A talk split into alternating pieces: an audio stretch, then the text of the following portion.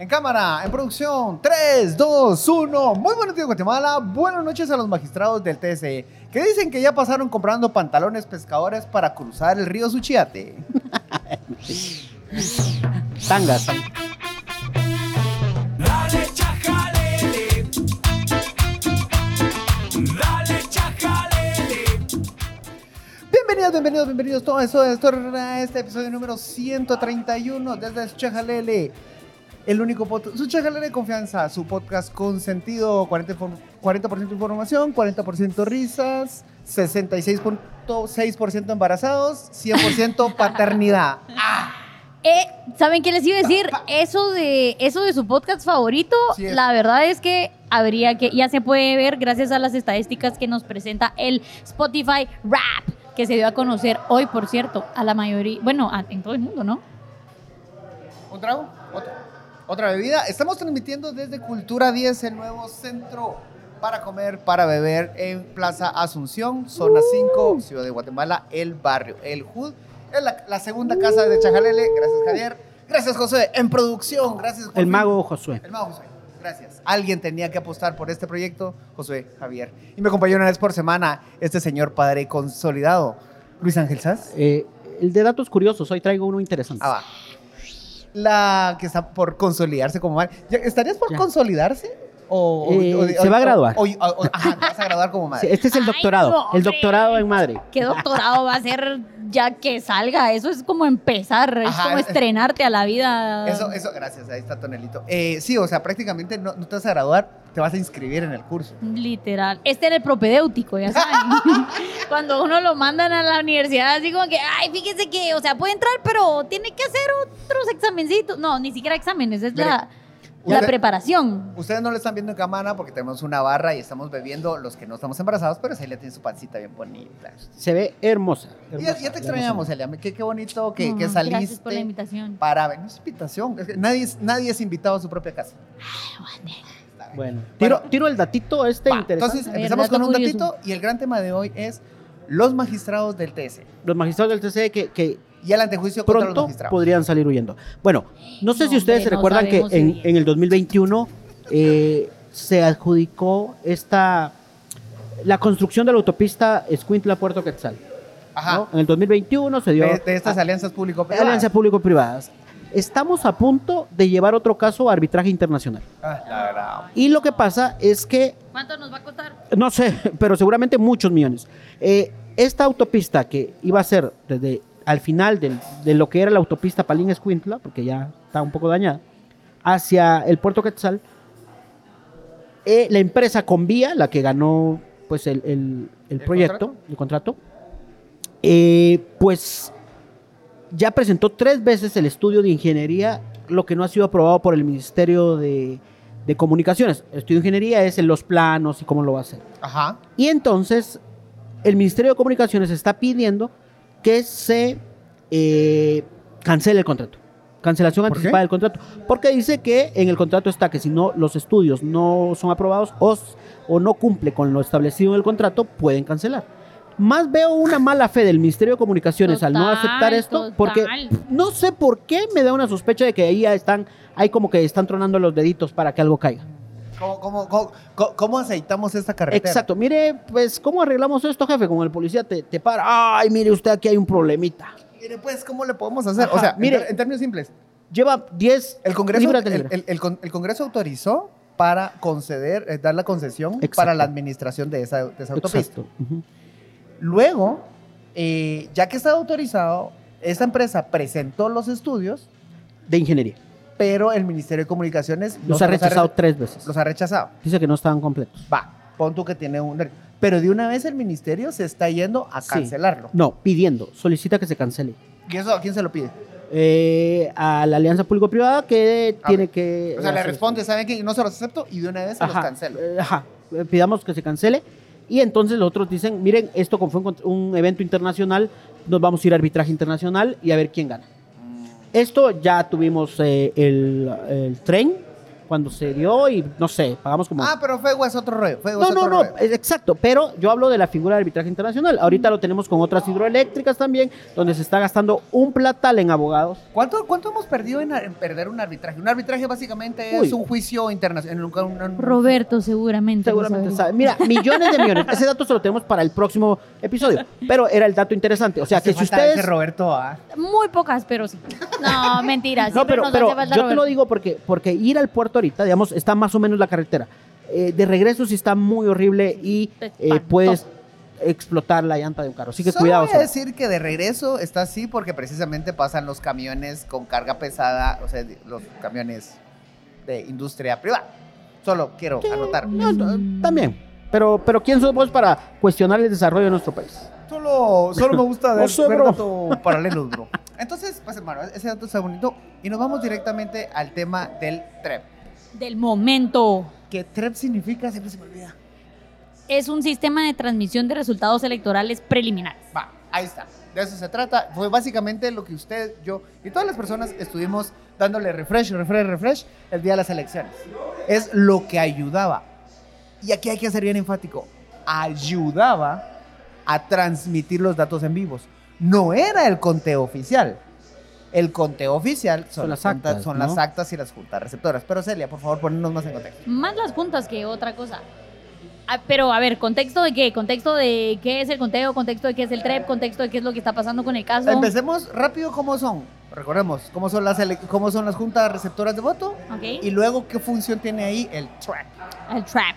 Ok, eh, bueno, nosotros vamos a votar, nos recibe una junta receptora de votos que es ciudadanía 100%, empleada por el Tribunal Supremo Electoral para la primera y segunda vuelta, en las ocasiones en las que hay, que es casi siempre. Y estas personas básicamente lo que hacen es recibir las papeletas, hacer un conteo y escrutinio de votos y llenar estas famosísimas actas 4 que yo diría entre las elecciones de 2019 y las de acá se han vuelto más, más famosas, como que estamos poniendo más los ojos más sobre las elecciones. To- Total. Si tuviera una cuenta, el acta 4, a partir de 2019 esa cuenta habría subido y 2023 la habría reventado. Sería como nuestra Taylor Swift ahorita. Así se las pongo. O sea, las actas 4 son así de importantes ahorita en Guatemala y, o digamos, fueron conocidas, así de conocidas eh, en este proceso electoral. Entonces, bueno, ¿qué pasa? Eh, el caso, sinceramente, fue un caso que lo tiraron así, o, o- o los 13 casos, digamos, por los que estuvieron investigando, por los que estuvo buscando ahí el MP al Tribunal Supremo Electoral, estaban como bastante raros. O sea, nunca hubo suficiente información, nunca se dijo por qué.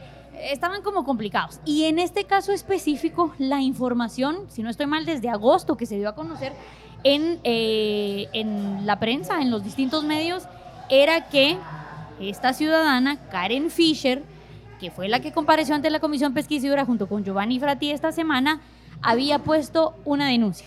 Una denuncia ciudadana en contra del TREP. En ese momento no se decía... O sea, ni siquiera fue la Contraloría.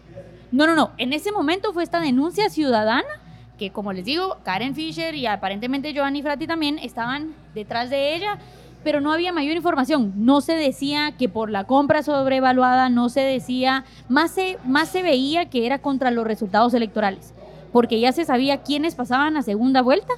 Y básicamente lo que se quería era bajar esa elección, porque claro, no les había gustado Ahora. el, el partido que había pasado, ¿verdad? Uno de los partidos que había pasado segunda vuelta. El partido que pasó.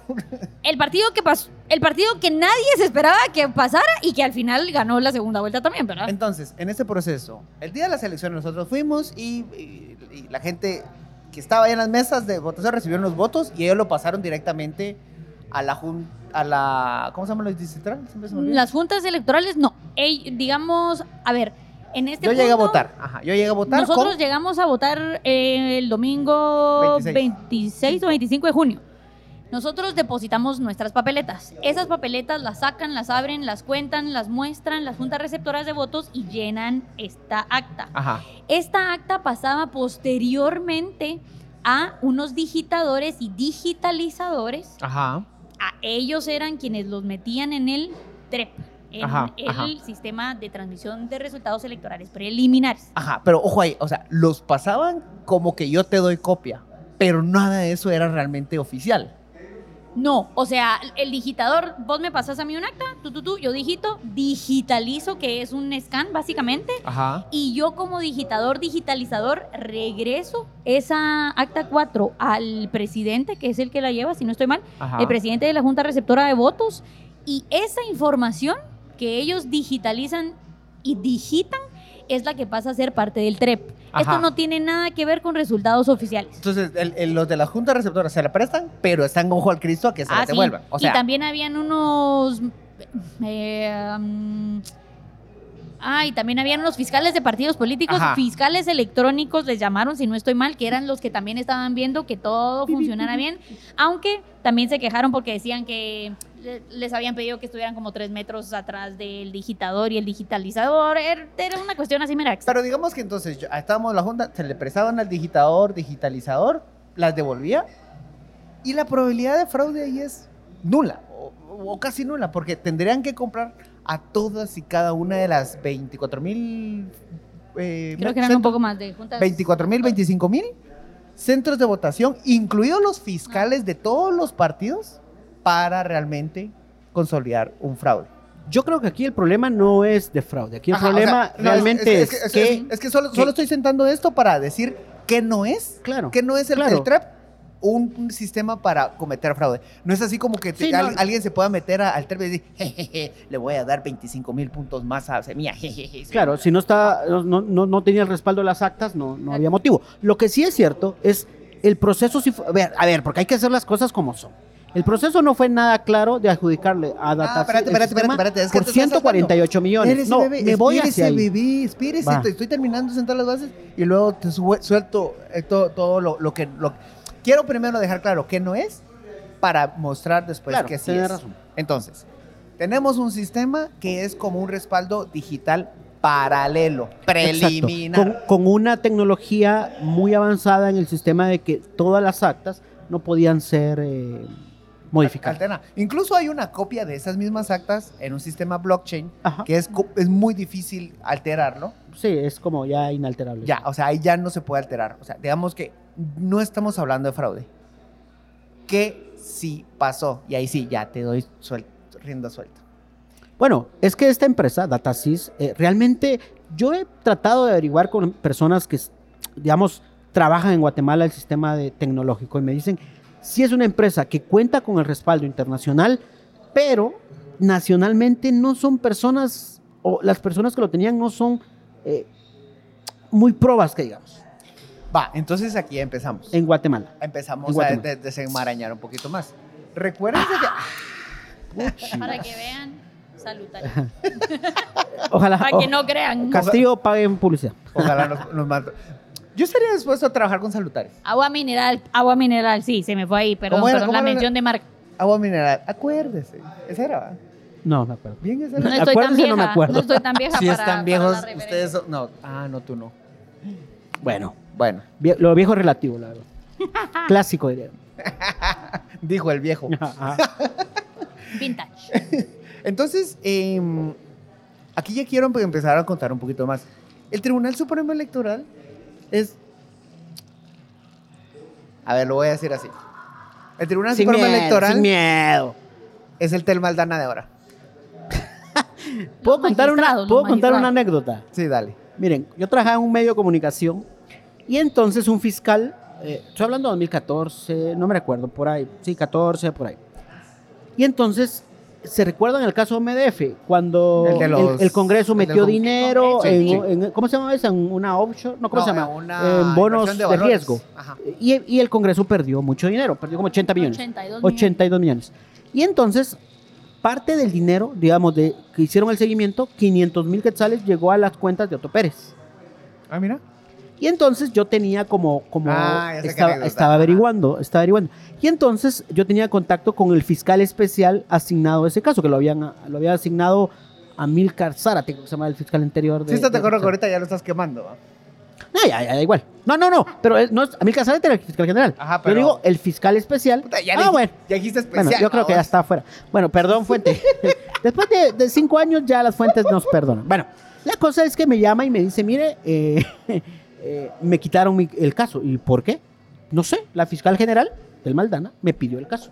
Y Pero MDF fue mucho antes. Sí, pero, Ah, en, el ca- pero en el caso de... de- Pero el, en Guatemala. el caso todavía estaba lenta. el caso todavía estaba siendo investigado. La cosa es que Tel Maldana lo que... O sea, el MP va rápido hasta ahora, ¿verdad? Ajá, ajá. Te recuerdo. Ajá. Sí, en ese, en ese momento era como tortuga. La cosa es que habían hecho un, digamos, estaban investigando a Otto Pérez Molina por esos 500 mil quetzales que habían salido de cuentas eh, ligadas al Congreso hacia él. Él dijo que era un préstamo y entonces habían designado un fiscal especial que lleva- ya va- llevaba avanzada la investigación. O sea, el Congreso era, era prestamista de última instancia en ese Pa- momento. pareciera. O sea, el, el Congreso andaba con una Y- su mariconera. Ajá, y ajá, Ya- tipo- ya tipo- así como, como, como anda ahorita Roberto con su mariconera.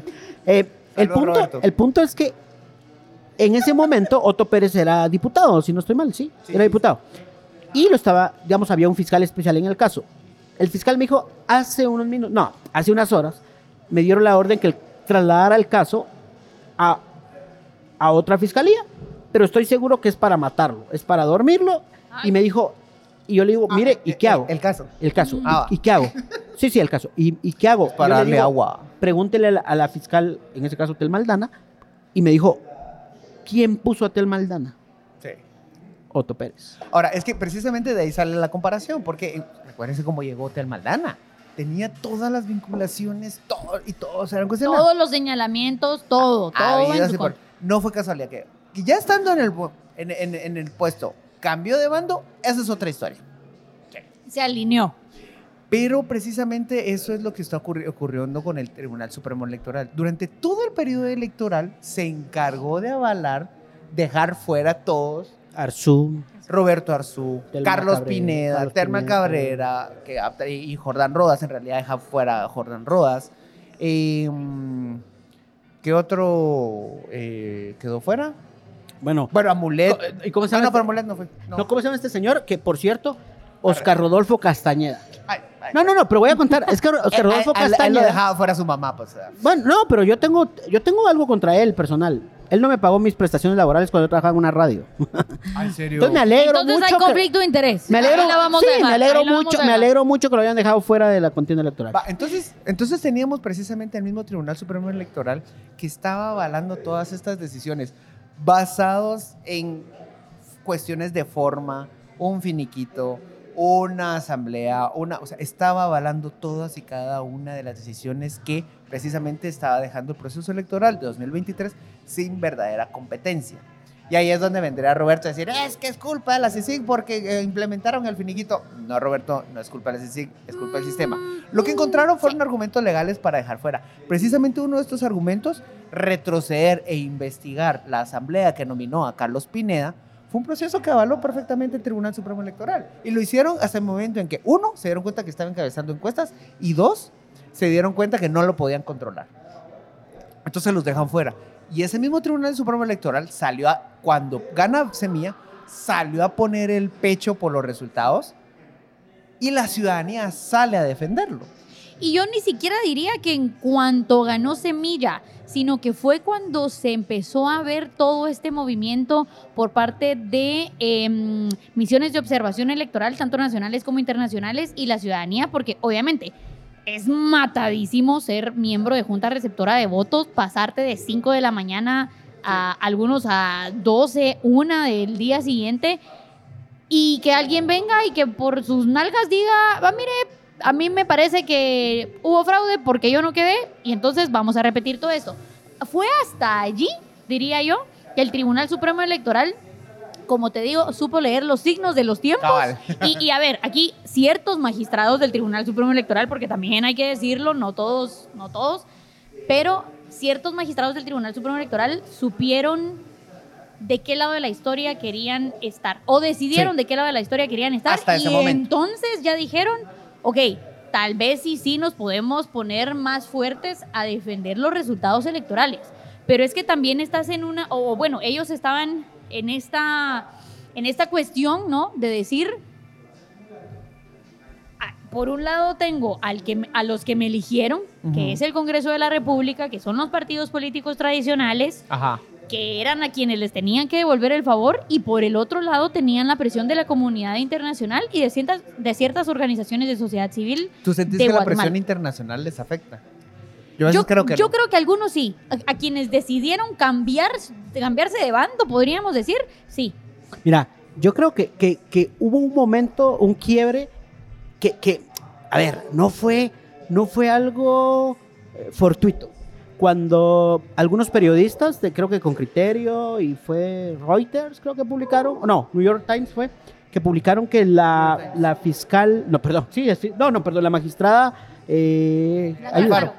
Blanca Alfaro había llegado a la embajada con algunos fajos de dinero denunciando que le habían intentado comprar, se puede decir. Eh, o... Yo no creo que necesariamente ese haya sido el punto de quiebre. Sinceramente. No, no, no, es que después de eso, Fíjate que yo coincido un poquito porque, porque digamos que... hubo, hubo como un cambio en ellos. No, no digo, a ver, yo veo por tiempos, no, no tengo la certeza, pero sí creo que eso influyó un poco. No sé cuánto, pero sí influyó, porque después de eso vemos que hay una rectificación en ellos, eh, que hasta hubo quienes dijo, mire, el, pacto, no, no le va el, el apellido porque Roberto se enojaría, eh, ya no los vio como parte de ellos. Y muestra que ya no los vio como parte de ellos, es que me voy a adelantar un poco, es que pareciera que este jueves van a ser, van a perder la inmunidad. o sea, hoy, O sea, hoy jueves van a perder la Ah, inmunidad. Ay, hoy, hoy. Y, y- y ya el MP, de, de hecho, ¿cuántos son? 107 votos son los que 107, necesitan. sí. Si consiguen 107 votos el Congreso, los magistrados pierden la inmunidad y ya el viernes mismo podría haber orden de captura. pausa ahí, eso es spoiler, pero so- solo quiero cerrar esta- este tema. Entonces lo que teníamos es un TSE que en eso su- desde, desde la primera vuelta decidió pasarse al lado bueno de la historia. Mm, no sé si pasó. Yo creo que sí, porque salió a defender lo que los ciudadanos provocaron, que es precisamente las juntas receptoras de voto. estaba Ah, bueno, cargo. pero es que, pero es que ahí, ahí creo que, que es, es de, mm, tal vez nos, nos faltó como un poco de explicación justamente del caso del TREP, ¿no? Porque al final los magistrados en ese momento tampoco peleaban con defender esa decisión que ellos tomaron de haber contratado a esta empresa eh, Ajá, tercera, digamos, para que hiciera esa transmisión de datos. Porque al principio, digamos que se le estaban tirando a ciertas cuestiones de la elección que no tenían que ver con esa compra, pero ellos salieron a defender porque dijeron, nosotros aquí no tenemos nada que perder. Nos ponemos del lado de la ciudadanía porque es parte de nuestro trabajo, nos ponemos del lado de las, jun- de las misiones de observación electoral porque también fue parte de nuestro trabajo y ahora ahí sí que tiraron los dardos y alguno pegó en el centro con, to- con estos 13 casos que le tenía el Ministerio Público al tribunal ya posterior a esa primera vuelta y a ese decir, ok, esto se nos salió de las manos, no teníamos previsto que esta figura, este partido podían pasar a una segunda vuelta, ahora qué hacemos. Yo sí no, yo sí no le doy beneficio la duda a los magistrados. Yo creo que son parte, eh, son como esa traición de las mafias. Cuando las mafias se traicionan y hay venganza. Eso es para mí. No creo, a ver, Aguilera, perdón, ¿cómo se llama? Irma Palencia. Ranulfo. Peor es que Ranulfo. Bueno, Rojas, Ranulfo, dice ¿qué- uno, qué Pasó de la ¿qué Corte Suprema. De hecho, sobre Ranulfo había una solicitud de antejuicio por ¿Eh? parte de la antigua FESI. Por eso yo digo, esta es una pelea entre mafias y en- las mafias cuando le dejas de servir te tiran bajo las llantas del camión. Eso es lo que pasó. Va, Entonces, entonces aquí, He dicho. Caso cerrado. que se lo lleven. Que se lo lleven. A ver, no, Por eso entonces, están ahorita con pescadores. en entonces, a ver, el sistema TERP sí es algo que ayuda mucho a la democracia porque genera mucha confianza de- en la idea de tener resultados preliminares lo más tiempo posible. Sí funciona. No sé si diría ayuda a la democracia, pero a ver, sí, sí es Sí ayuda a la confianza en la democracia. Eh, Pero es que sí, no, porque es que también como que confunde. Entonces, Pero confunde si te va adelantando los resultados. no, sí, por eso, pero, pero, pero es una cuestión que la gente tiene que entender que son resultados preliminares. De hecho, Y hasta el por nombre eso lo es dice. que, ¿no? Y por eso es que se podía confundir en este momento. Yo sí estoy de acuerdo en que es algo que ayuda. O sea, ayuda Ah. a tener una, una, Un parámetro. sí, o una imagen, digamos, Es como del las- mo- momentánea es como sobre el- cómo van los resultados. Es como las encuestas. Mm, Hay muchas cosas que cuestionar, pero te da un No, sondeo yo de creo cómo que se va- es más certero el TREP que las encuestas. Total, total. O sea, pero parte del mismo, del mismo principio, tener resultados Pero preliminares. es que también estamos, que obviamente yo creo que es lo que hay que hacer, ¿no? Pero estamos hablando con lo, con lo que conocemos hasta ahora. ¿Qué tal que un año nos sale un trepa así súper gacho y ya no es confiable? Entonces, todo hay que verlo como que en sus, juntas, en sus justas dimensiones, ¿no? Es una herramienta tecnológica, la Oh. tecnología puede, puede Un, un trip que te diga, mucho porque va ganando Álvaro Colón. algo así, ¿no? Pero o sea, Es que, es que las elecciones son en el cielo. Saludos, Alvarito. Ah. Es, ah, que en paz descanse. No sé, Nada, que salud. Voy a tirar un poco Em, de cerveza. Ah. Pero, pero, pero sí, o sea, a, a lo que yo voy es. A ver, y, la referencia a, por qué este Tribunal Supremo Electoral es como Tel Maldana es, es porque a lo que íbamos es, sí hubo en su momento señalamientos nuevamente por parte de sociedad civil, por parte de las misiones de observación electoral, eh, por parte de algunos medios de comunicación sobre esta compra que se hizo de este sistema de transmisión de datos preliminares. Sí se vio en su momento que era una compra en comparación con la otra oferta que había sobrevalorada y se señaló, se dijo, ¿por Me acuerdo qué? que ¿Por qué incluso Casife estuvo haciendo, eh? Casife estuvo haciendo la de chillona porque no quería ese sistema. Mm, De ahí también hay otros intereses, ¿verdad? A ver, solo estoy diciendo que hay señalamientos. Pero sí, pero- o sea, el punto es que hubo señalamientos de varios sectores. El punto Sí. es que hubo Bueno, señalamientos incluso de varios sociedad sectores. civil, sí, sociedad civil también lo cuestionaba mucho. Sociedad civil, medios de comunicación, ya les digo, o sea, sí se Creo que, hasta, veía. creo que hasta la MOE sacó un, un comunicado. sí se veía que algo estaba mal con esa contratación, pero como les digo, también la comparación era la otra empresa, incluso puso un amparo, no sé, y que ahí es donde yo digo, hmm, Va, el entonces- pacto también no estaba como muy... Muy en ese momento todavía no Mire. había, no era el pacto en contra de los No, magistrados, yo ¿no? creo que- Porque que- la misma corte no le dio el amparo a la otra empresa. Sí, yo creo que más que, a ver, más que, más que eso, lo que pasa es que, a ver, sabemos muchas veces qué pasa con las contrataciones del gobierno, ¿no? Es la Adelito. empresa beneficiada es esta y esta fue la decidida. Realmente no había problema. El problema fue cuando ellos se voltearon. Si ellos no se voltean en este momento, lo que dijimos hace unos momentos, que fue este punto quiebre, para mí fue uno de ellos, no digo que el que terminó de doblarlos, pero si no es esto, realmente, honestamente, esto no se estuviera investigando. Esto no, esto mira, hubiese pasado ac- como acabas, de cargar un gran punto. Son 140 millones. 48. 148. 48.8. Re- re- retomo una pregunta que hizo Roberto la última vez. ¿Quién me dice que eso es mucho o poco? Es que por eso te hablo del, del comparativo que solo era la otra empresa. ¿Cu- cuánto Porque tenía la otra es- empresa? ay, no me recuerdo, Ahorita, 90 ahorita y dicho paso, gua- tu compras no se puede acceder porque algo pasó. Está un poco. Sí se puede, pero está un poco lento. Hubo- ah, es que hackearon al Mi- Minfin. Co- co- como la democracia. Ah. Ah, hackeados todos.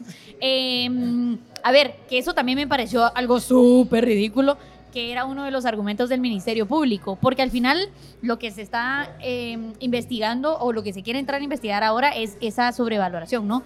Pero la cuestión es eh, que ellos lo que dicen es, es que a nivel internacional los precios han sido más bajos. Eso no es una referencia. Ajá, o sea, a nivel de, a- sea, nivel de qué país. No es una referencia. Si, si tu país es Guadalupe, Por ejemplo, en Colombia no le eligieron. no eligieron a No, no, no, Bueno, no. dicho sea paso, Colombia siempre ha sido el parámetro más cercano que tenemos para comparar el mercado guatemalteco, en varios sentidos. que de igual forma, si no la eligieron en Colombia, si no la eligieron en Venezuela, o sea, No es un parámetro. Exactamente, o sea, O sea, no yo tiene yo- yo- que yo, ver. por ejemplo, si ahorita Roberto que está en Colombia no conecta, van a decir, es que él lo conectó en otros países. Aquí Va. tampoco conecta. o sea. Y esto nos lleva de la mano al siguiente tema, ¿no? De, de, de, de la suerte que, que corren los magistrados del TSE ahora eh, que ya está a punto, digamos, este jueves. Hoy, de, Hoy, hoy, de- ahorita, de- ahorita, de- ahorita, ahorita, ahorita, este de hecho, ahorita estoy viendo pasar a los diputados, mira. Eh, que van a las van a la sesión. Mire, que va a votar a favor o en contra de levantar el antejuicio de los Va, patrón. magistrados. Sí. Como decíamos, ¿La tiramos? 107 votos necesitan para quitarle el Va, antejuicio. entonces, so- a los entonces, magistrados. solo para poner también ese contexto. A partir de esta investigación y lo que dijiste, Celia, es un punto súper, súper, súper clave. No habían investigado esto hasta que precisamente la- eh, los magistrados del Tribunal Supremo Electoral cambiaron de bando. O no sea, sé si cambiaron. no estamos Tomaron decisiones contrarias. Tomaron toma- to- decisiones contrarias. Tomaron una de- ni siquiera contraria, solo tomaron una decisión No, distinta. no, contraria sí, contraria a los intereses. de distinta de lo que se hubiera esperado de ellos. Va. Sí, sí, se alejan de la decisión inicial. Entonces no estamos viendo un caso de corrupción, estamos viendo una venganza. Y una venganza que resulta útil porque esto funciona urgentemente, y esa es la palabra clave, urgente, porque es un paso para cambiar a los magistrados del Tribunal Supremo Electoral para lograr que unos nuevos magistrados anulen los resultados de la elección 2023. La los primera resultados, los, no, los resultados de presidencia. Que eso está bien jalado, ¿no? Bueno, to- como todo ha sido jalado. El caso USA, que lo de las firmas, todo ha sido jalado. Pero ellos tienen el control institucional, legal, eh, la Fiscalía, la Corte Suprema, la CC, entonces pueden hacer lo que les dé la gana. O sea, si bien estamos diciendo claros que sí hay un, algo que nos levanta sospecha, también nos Exacto. sospecha. Pero deberían investigarlo bien, ¿no? También nos levanta demasiada sospecha el hecho de los tiempos. O sea, algo de lo que se que- quejaban los anti-CICIG era precisamente, es que están politizando la justicia. Están haciendo exactamente No, lo mismo. hasta, pero esto se pasaron, como dirían los, los, los españoles, se pasaron tres pueblos. Sí. O sea, Ajá. ya, ya llegaron hasta... Entonces, ahorita lo que se viene es un proceso que empieza así. Con una comisión, en el Congreso hay cinco diputados que revisan el expediente. lo hicieron. Ya lo hicieron. Que está- está contando en general, hombre. Ah, no, bueno. no sean ansiosos. Con tal que ya lo hicieron. Es que ya lo pasó. Eh, hoy jueves ya lo hicieron, va. Sí. Como diría, sí, esto es un periódico... Desde hoy miércoles. Desde, ayer- desde ayer, ayer miércoles. Pues, esto es un periódico de ayer, la verdad. Como la canción. Nuestro amor es un periódico. No, es jueves, hombre, porque están hablando de eso. Entonces, Desde ayer miércoles, pues. Ah, sí. Pedí tu pachen. Va, entonces, eh, hay una comisión, el procedimiento es esto, cuando hay un, un- un antejuicio contra magistrados del Tribunal Supremo Electoral, lo conocen cinco diputados. Primero, ellos examinan si es viable retirarle la inmunidad. Y, Realmente es un proceso, porque ellos sugieren después al pleno si sí o no. Ajá. sí, sí. No es vinculante al final de cuentas. Bueno, no, sí, sí. No, no, no es vinculante. Ah, tienen razón. Ellos pueden decir no y, el- y el- y los diputados decir sí. Va. O pueden decir sí y Tienen el razón. no. Pues, Tienen razón. Entonces, lo que de- decidan ellos, lo pasan al Pleno y 107 diputados tienen que avalarlo hoy, ahorita. De hecho, ayer en la noche estoy seguro que los teléfonos de los diputados o los líderes de las bancadas hervían. Sí. Hervían y se ponían los votos cada vez más caros. Va, entonces. Iban ah, al alza. Eran, co- eran como, ¿cómo se llama? El, el- las la criptomonedas hace cuatro años. Puro Bitcoin. Para arriba. Va, entonces aquí, lo curioso es que lo juntan con tiempos políticos. Porque precisamente hoy, ahorita, en este momento, claro que sí. ¿Hoy jueves o hoy miércoles? Hoy jueves están discutiendo el presupuesto. O sea, si te aseguras eh, Ah, un quórum. Ese es otro tema, ¿no? Pero- Ah, fíjate que yo en realidad al presupuesto no le pongo atención. Porque eso lo van a aprobar, no nos hagamos bolas. Bueno, yo no lo veo conforme si lo aprueban o no lo aprueban. Yo lo veo sobre las consecuencias que habrá Ah, sí. a futuro. Sí, o sea, sí, no, no lo veo así. Ah, veo total. porque reducen seguridad, reducen salud, reducen educación y le dan más Educa- al MP. eh, no, educación es... No, cierto, educación, Educación no, pero salud sí. ASAT sí. A la SAT sí, sí, le me, sí, Va, al- pero al- entonces, entonces ahí lo, lo que tenés es, específicamente es un proceso que quieren meterlo, esta votación para retirar a los magistrados, quitarle la inmunidad a los magistrados, lo van a votar hoy, ahorita, en este momento. Sí. En cinco minutos. Cinco minutos. Ahorita, tres, dos, uno. No, no Así prometan, va. porque Así- ni así les va. vamos a poder decir que, estamos, Así que va, votaron. así va. Todavía no, todavía no. Va, Eso va a ser en va. la tarde. Cu- cu- cu- Cuando hablan los de los de el que habla, no sé cómo se llama. Eh, el- ¿emocionate era, no? sí, cuando aprobado. no se entendía nada. Va, entonces, después de esto, se viene un proceso que no es tampoco nada simple. Y es, tienen que agarrar de la nómina anterior para elegir nuevos magistrados, que ya están, ya están preseleccionados, no son que ellos que puedan mandar ahí a su... A su Pero los, los suplentes suben, ¿no?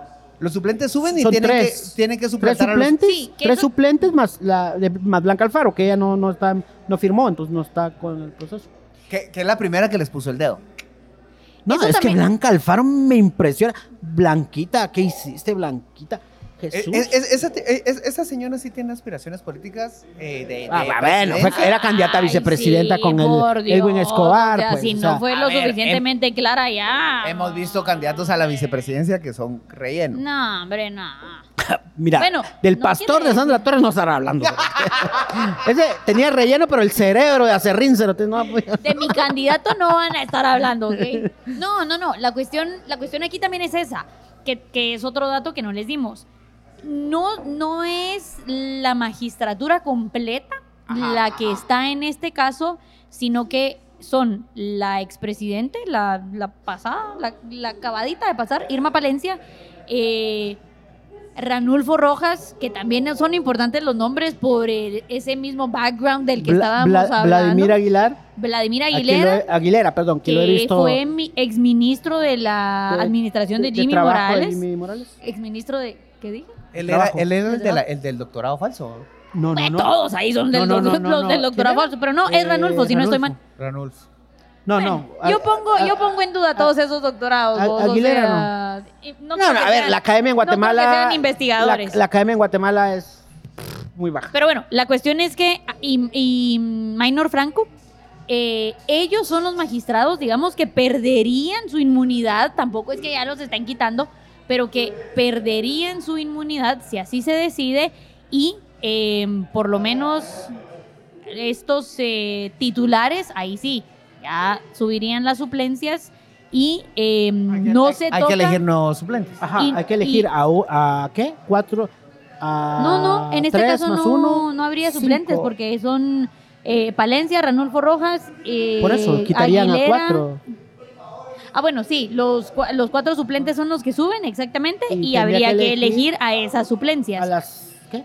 Va, Cinco est- estos, ¿no? que, estos suplentes que suben Un titular son los más que cinco tendrían suplentes. que tomar la decisión de si se declara nula la elección para presidente o no. que es lo, a ver, lo- que las fuentes es lo que aseguran, ¿no? Que el proceso, y aquí voy, y Mira, después yo- yo podemos te- hablar un poco del, del, del- de, de la postura de Semilla, pero hablemos de esto y después hablamos de la postura de Semilla porque eh, sí tengo como una lectura interesante, pero, Pero, per- perdón, bro, pero, tengo un análisis demasiado mamomos. así, Pero tiempo, ¿de, qué- de- de qué es lo que tenemos que terminar de hablar?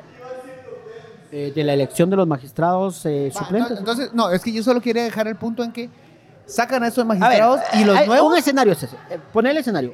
Va, Sacan a los magistrados, cuatro titulares, Ajá. y entonces tienen que elegir a... Suben, suben Cuatro cuatro, suben cuatro suplentes y eligen cuatro suplentes. Exacto. Ahí está. Ahí, ahí nos el. Congreso, ¿no? Los suplentes que suben son los que tienen que tomar esa decisión junto con Blanca Alfaro si declaran nula la elección. Ajá.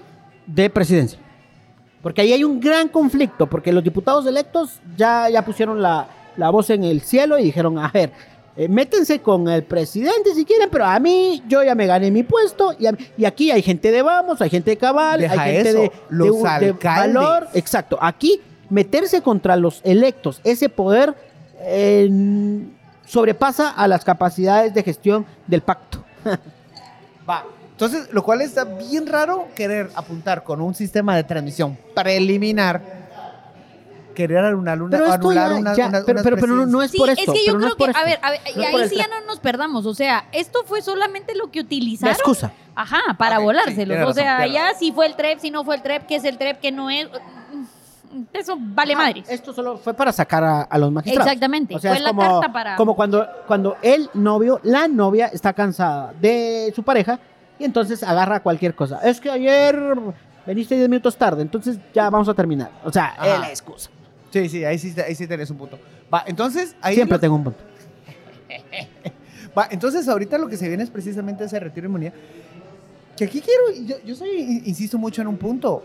No es tan fácil, o sea, les quedan 48 días. Van corriendo. Menos, creo. Es que van corriendo. Si te das 48 cuenta. días Por era eso- el martes que mandaron el boletín de Plaza Pública. Si te, si- vos- si te das cuenta, Enrique Montano, el diputado presidente de la comisión, intentó llevar los plazos más lentos y lo, lo, lo arrollaron y amenazaron a su familia, Sí, lo amenazaron sí. de muerte. Ahí te das cuenta la necesidad y la urgencia que tienen.